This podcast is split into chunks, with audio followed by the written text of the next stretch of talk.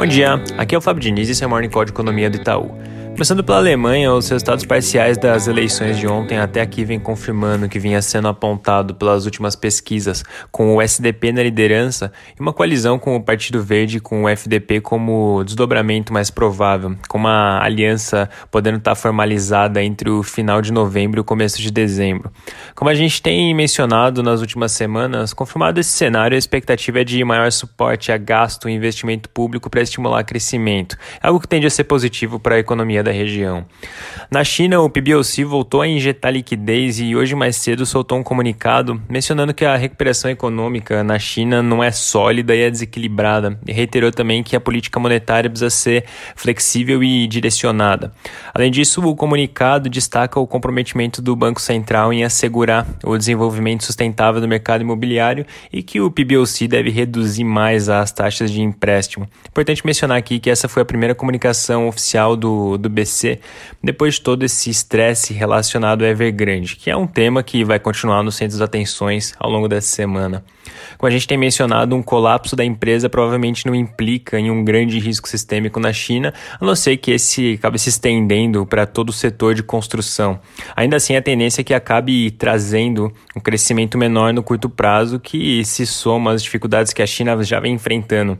E fazendo um link com esse assunto, os jornais destacam que pelo menos cinco províncias implementaram cortes de energia em setembro, que acaba resultando em suspensões abruptas na produção, principalmente em setores intensivos em, em energia. A agenda da semana destaque para a divulgação é, dos dados de PMI de setembro. O PMI de manufatura deve mostrar um recuo em linha com a produção fraca de aço no mês, e o PMI de serviços, por sua vez, deve vir em alta, beneficiado pela normalização da atividade depois do impacto do mini surto de Delta, da, da variante Delta em agosto.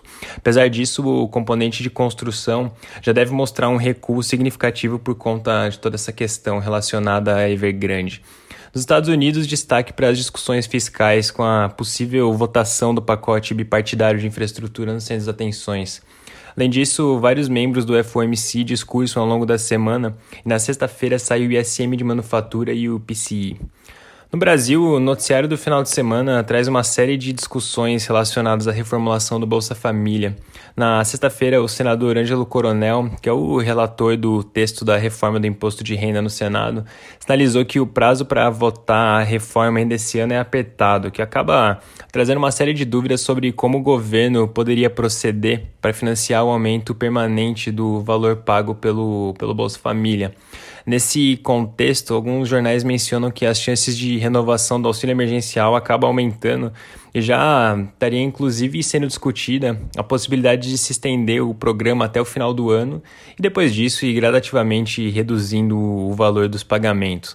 Um outro assunto que é bastante relacionado a essa discussão e também vai ter um papel central ao longo da semana é a questão dos precatórios. Importante monitorar as notícias nessa frente ao longo da semana.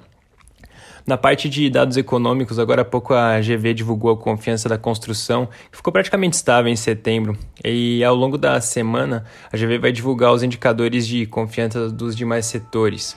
Na agenda, destaque também para a ata do Copom, que vai ser divulgada amanhã cedo.